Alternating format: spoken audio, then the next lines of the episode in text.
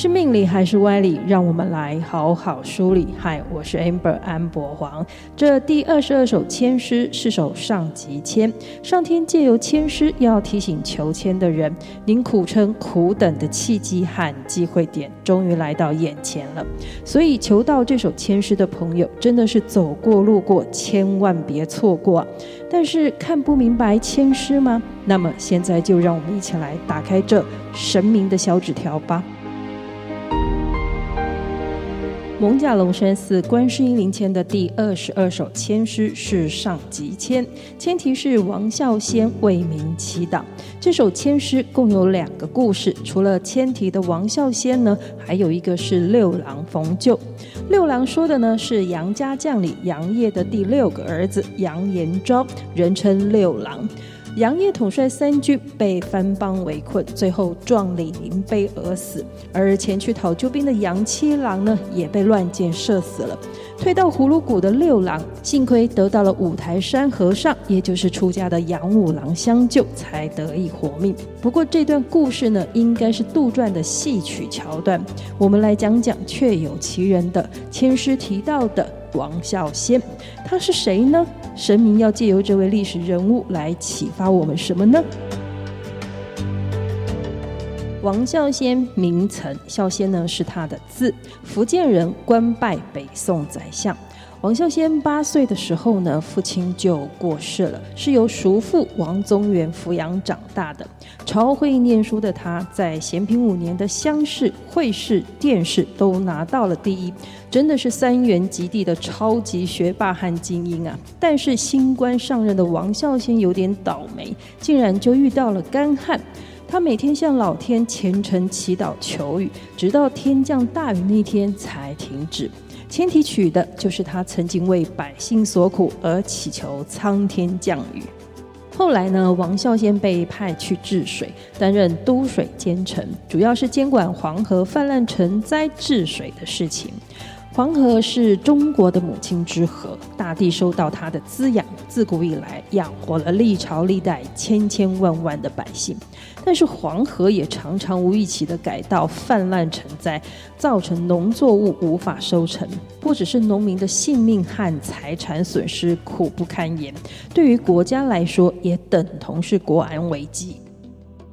王孝先被派去治水，前后是三年的时间，花了朝廷十五万两真金白银，但是却没有办法有效地防堵洪水的侵犯。造成了百姓农田三百六十公顷冲毁，损失难以计算。这件事情成了朝廷上大家争论的焦点，所有的大臣们都在讨论该如何治王孝先失职的罪过。真的是套一句教企业管理流程张义武老师说的话：“不做事的人对做事的人拥有评价权。”意思是说啊，没做事的人呢，盯着做事的人，议论做事的人做的事。使得做事的人做不好事，也做不成事。还好啊，当时的皇帝宋神宗脑子是清楚的，觉得事情没那么简单。这么大的治水工程，不是一个人的功，也不会是一个人的过，所以下令先把王孝先呢转调去担任大理卿。把治水工程失败的事情呢调查清楚了，报告。这决定啊是让满朝的文武官炸开锅啊！每一个人都是不服气的，说是治水失败的王孝贤应该先治罪呀，否则朝廷的纲纪从此就废弛了。众臣们是你一言我一语的向皇上施压，这个宋神宗是力排众议，坚持这个决定命令，硬是把压力给扛了下来。几天后呢，王孝先的调查报告送上来了，这让压力山大、寝食难安的皇上呢，顿时吃了一颗定心丸。在王孝先的报告里面指出啊，建造堤防用的这些精良木材呢，被人偷盗转卖到了市场。但是地方官虽然知道有人在偷盗这些木材，却没有马上调查和捉捕盗贼。这不但是怠惰失职，甚至有贪赃枉法的嫌疑。真相大白之后呢，这些失职和涉嫌包庇的官员都受到了处分，而迟到的正义呢，终于也还了玩笑先一身清白。自此之后呢，也让他更受到了器重。王孝先被委以重任，但是老实说啊，这个治水的任务真的是吃力不讨好的。大家如果没有什么概念的话呢，呃，我在这里倒是要推荐大家一部中国的电视剧《天下长河》，这是清朝康熙皇帝巴卓擅长治水的人才和授权的故事。官场职场上因为工作任务反而遭罪的场景还有情节啊，咱们的王孝先呢是都先经历了。他在工作的任务项目上面呢，遭受了重大的挫折，自己是已经很自责了，在朝廷上还人人喊打喊杀的要清算他。幸好他有位脑子清楚明事理的大老板宋神宗，给他调查清楚事情真相的机会，但是他也要能扛得住这一切。平常人也许在责任压力和舆论逼迫之下呢，早就萎靡不振了，或是恐惧害怕的想躲想逃了。所以求到这首签诗的朋友啊，有没有感受到神明透过这小纸条要给你的启示是什么了呢？我们来看看这第二十二首签诗：四郊田亩皆枯竭，久旱俄然三日霖。花果草芽俱润泽，使之一语值千金。这首千诗解约说的是田禾被收，谋望相宜，病逢妙药，行人便归。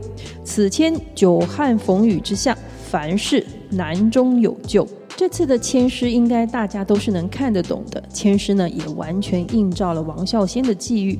他曾经春风得意，三元及第，但是啊，当官的仕途真的是一路荆棘呀。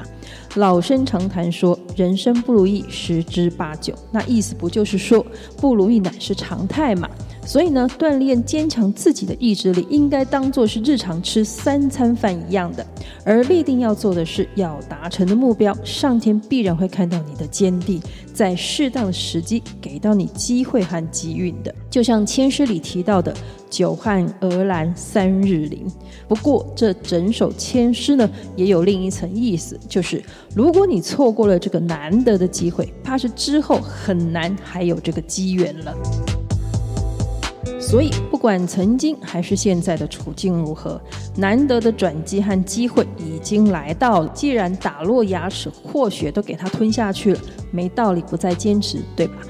我猜来求签的朋友一定是遇到了很多的困难。现在呢，也有实在是走不下去的感觉。如果你周围啊也有像宋神宗这样的老板和伙伴，那么不要过于着眼那些攻击你的人事物，你要看见、相信和支持你的人，你更要看见和相信一直以来都在努力的自己。天时机缘来到，拼尽全力去做吧。今天神明的小纸条签诗的故事就跟大家聊到这里了。神明的小纸条是神明慈悲的回应我们人生的提问，给我们在人生历程里的启发。我们后续呢还有很多的签诗故事要跟大家分享。如果您觉得意犹未尽，请记得按下追踪或关注，节目更新就会马上通知大家。接下来第二十三首签诗，孙策以喜借援兵，也是个好兆头的签诗。神明要借由签诗故事，再给我们什么人生寓意呢？算你好命，神明的小纸条。我们下次再传小纸条，讲签诗故事哦，拜拜。